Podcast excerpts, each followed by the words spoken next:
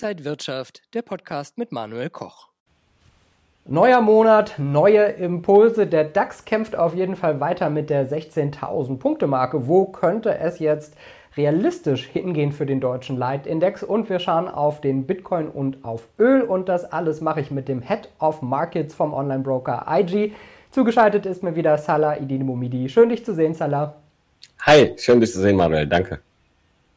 Alles neu macht der September oder vielleicht doch nicht. August, September sind ja statistisch gesehen eher schwache Börsenmonate und der DAX kämpft weiter mit der 16.000 Punkte Marke, hat sich aber vielleicht so ein Stück wieder gefangen. Salah, wo siehst du momentan den deutschen Leitindex? Ja, du hast es eingangs gesagt. Machen wir mal ein kleines Recap auch von dem vorherigen Monat August. Sehr schwach, grundsätzlich historisch, war tatsächlich dann auch in diesem Fall, in diesem Jahr auch der Fall. Der DAX hat jetzt im August 1,8 Prozent verloren. Ähnlich sah es im S&P 500 aus und im Nasdaq und der Dow Jones sogar 2,5 Prozent. Also wir haben, der August hat all seine Ehre oder hat sich bestätigt historisch saisonal gesehen, obwohl die Saisonalität immer nur ein kann, aber kein muss ist, wie Christian und ich immer sagen, hat sie aber gepaart mit der Charttechnik und äh, anderen Faktoren gezeigt, dass der August wiederum schwach war und wir können jetzt uns die Frage stellen, wie geht es jetzt im September weiter? Aus saisonaler Sicht sieht es eher trüber aus, denn der September ist auch relativ gesehen schlecht, nicht so schlecht wie der August. Vielleicht in der ersten Jahres-, Monatshälfte Verzerrung können wir durchaus positive Impulse sehen. Wir starten jetzt auch dieser Woche leicht positiv auch äh, in den Markt. Das passt. Aber die zweite Jahreshälfte ist durchaus, oder Entschuldigung, nicht die zweite Jahreshälfte, die zweite Monatshälfte hier im September, die scheint eher holprig zu sein und tendenziell schwach. Das heißt, wir könnten durchaus nochmal tiefer gehen.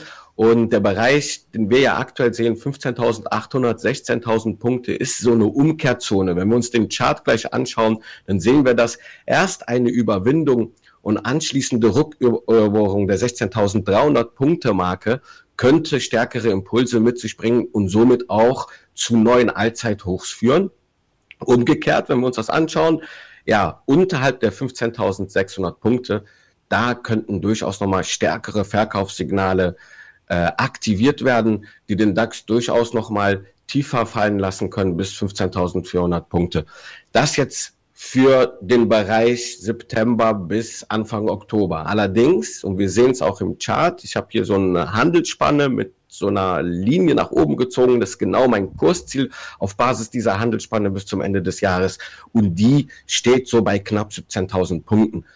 Warum das Ganze? Wir sehen, der Markt ist noch weit davon entfernt. Ja, es kommt noch durchaus die klassische Jahresendrallye hinzu, in der wir immer wieder sehen im Schlussquartal, dass hier nochmal starke positive Impulse hinzukommen, die den Markt nochmal anziehen, die den DAX durchaus nochmal weiter nach oben hieven können. Dafür müssen wir aber, wie gesagt, die 16.300 Punkte überwinden, neue Allzeithochs generieren. Und das sehe ich aber erst, wenn überhaupt kommen, so im Bereich Oktober, November, dass wir da dann schon in diesem Bereich sind, den ich gerade angesprochen habe, unter der Annahme, dass wir natürlich nachhaltig auf Wochenschlusskursbasis die 16.300 Punkte Marke überwinden.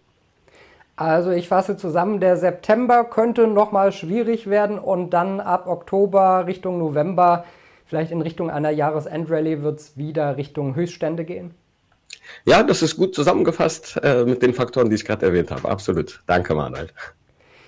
Ja, wir schauen ja auch immer gerne auf den Bitcoin. Auch da sah es vor einigen Wochen, zwei Monaten mal besser aus. Jetzt sind wir aber wieder mit äh, der 28.000 Dollar Marke pro Bitcoin äh, beschäftigt eher. Warum kommt der Bitcoin nicht weiter voran? Ja, wir sehen da auch grundsätzlich eine leichte Schwäche in diesem Zeitraum, wobei der Bitcoin noch in seinen Kinderschuhen steckt, historisch. Da haben wir jetzt nicht so viele Daten. Aber ich habe ja immer wieder gesagt, unter der 28.000 US-Dollar kann es brenzlig werden. Da sind wir jetzt gerade. Also wird es brenzlig, Salah? Nein, in diesem Fall noch nicht. Das ist für mich erstmal eine leichte Korrektur. Wir sehen natürlich auch fundamental viele positive Nachrichten, viele Nachrichten, die oder Risiken, die wir in der ETF-Emission äh, oder Anbahnung von ETFs gesehen haben, die fallen zurück man wird wohlwollender, das muss jetzt nicht sofort im Kurs gesehen werden, weil jetzt könnte man sagen, ja, wo ist dann hier die Euphorie, wenn wir bei 26.000 US-Dollar aktuell sind? Das ist für mich eine leichte Gegenbewegung. Wenn wir nachhaltig nicht jetzt in diesem Modus verharren und auf Wochenschlusskursbasis nicht zwangsläufig unter die 25.000 US-Dollar Marke fallen, dann ist das für mich hier so eine kurze Blaupause, die, wenn wir nachhaltig wieder zurück über die 28 gehen, meine aktivierten Kursziele, beziehungsweise die hat der Bitcoin aktiviert, charttechnisch, dass diese weiter vorangetrieben werden. Erstes Kursziel 34.000 US-Dollar sind wir jüngst vorbeigeschraubt, ja, beim ersten Ansatz und wir wissen, wie auch im Leben, man muss nicht direkt alles auf dem ersten,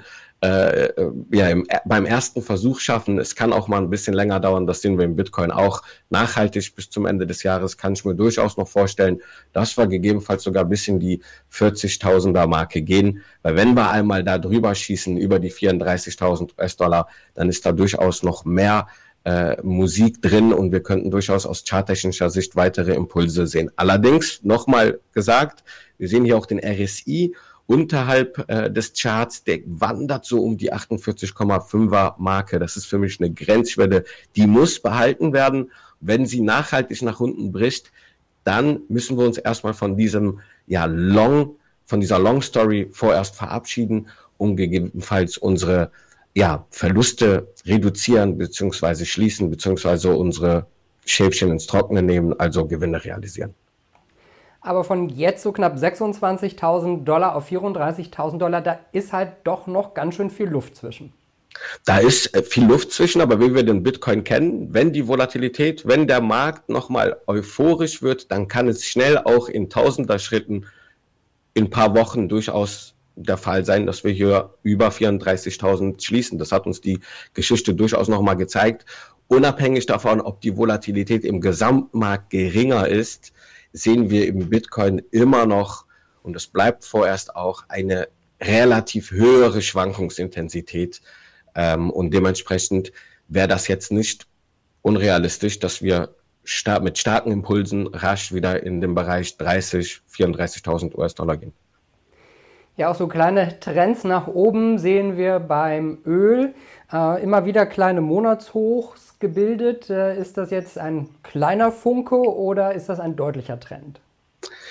Ja, davon können wir noch nicht sprechen. Ich habe extra einen Wochenchart mitgebracht, der uns zeigt, dass wir uns gerade ja anbahnen, in einen neuen Trend gegebenenfalls zu kommen. Denn der, dieses Rechteck, in dem wir uns befinden, konnten wir jetzt erstmalig durchbrechen, nachhaltig nach einer, wir haben es einmal geschafft schon und sehen jetzt die Gegenbewegung, die dann zu einem neuen Impuls geführt hat und neuen Ausbruch über die 84 oder über die 83 US-Dollar Marke. Und wenn wir das jetzt auf Wochenschlusskursbasis schaffen zu halten, dann sind die Begrenzungen so leicht über der 81 US-Dollar eine wichtige Unterstützung. Wenn diese halten, kann es durchaus der Fall sein, dass dieser Aufwärtstrend weiter fortgesetzt wird und dieser könnte auch aus Inflationsgesichtspunkten durchaus auch nochmal die Inflation anfachen, die Kerninflation. Ich gehe davon aus, dass die Ölpreise tendenziell weiterhin hoch bleiben. Sieht man jetzt auch an der äh, Tankstelle, dass die nochmal angezogen haben. Das sind wir auch hier im im Chart Mehrmonatshochs erreicht. Und wie gesagt, ein Ausbruch aus der, also aus der Charttechnik gesehen, ein RSI, der mit einer Grenz, der die Grenzschwelle weiterhin verteidigt, Ausbruch aus der Range. Das sind schon zwei Indizien dafür, dass der Ölpreis durchaus nochmal weitergehen kann. Gegebenenfalls sogar noch erstmal kurzfristig, sage ich mal, in dem nächsten Quartal auf die 90 oder gar sogar nochmal auf die 100 Dollar zu.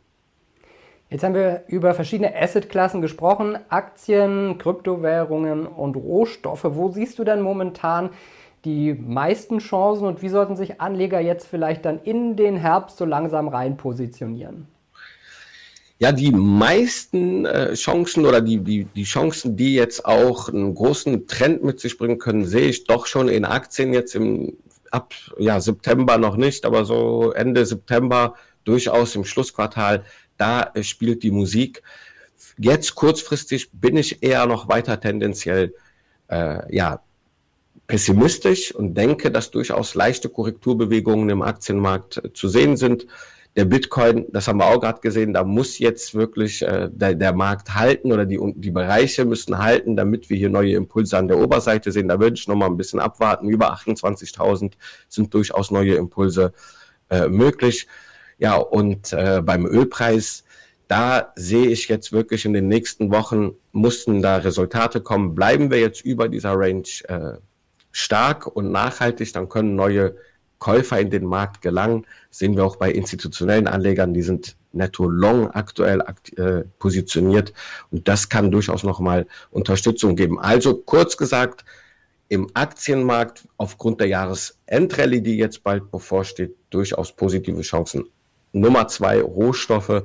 Da ist jetzt neben Öl auch noch in anderen Rohstoffen durchaus interessante Möglichkeiten, die wir auch im Livestream bei IG vorstellen, Christian und ich. Und Nummer drei, vorerst Bitcoin. Kann sich aber jede Woche ändern, natürlich je nach Momentum in den jeweiligen Märkten. Sagt der Head of Markets vom Online-Broker IG Salah. Vielen, vielen Dank wieder. Bin gespannt, wie der Monat dann läuft. Wir werden das im Auge behalten und hier beim IG Trading Talk besprechen. Vielen Dank, Manuel. Ich habe dir zu danken. Danke an dich nach Frankfurt und danke an Sie, liebe Zuschauer, fürs Interesse. Schauen Sie auch gerne auf ig.com. Bleiben Sie gesund und munter und bis zum nächsten Mal. Und wenn euch diese Sendung gefallen hat, dann abonniert gerne den Podcast von Inside Wirtschaft und gebt uns ein Like.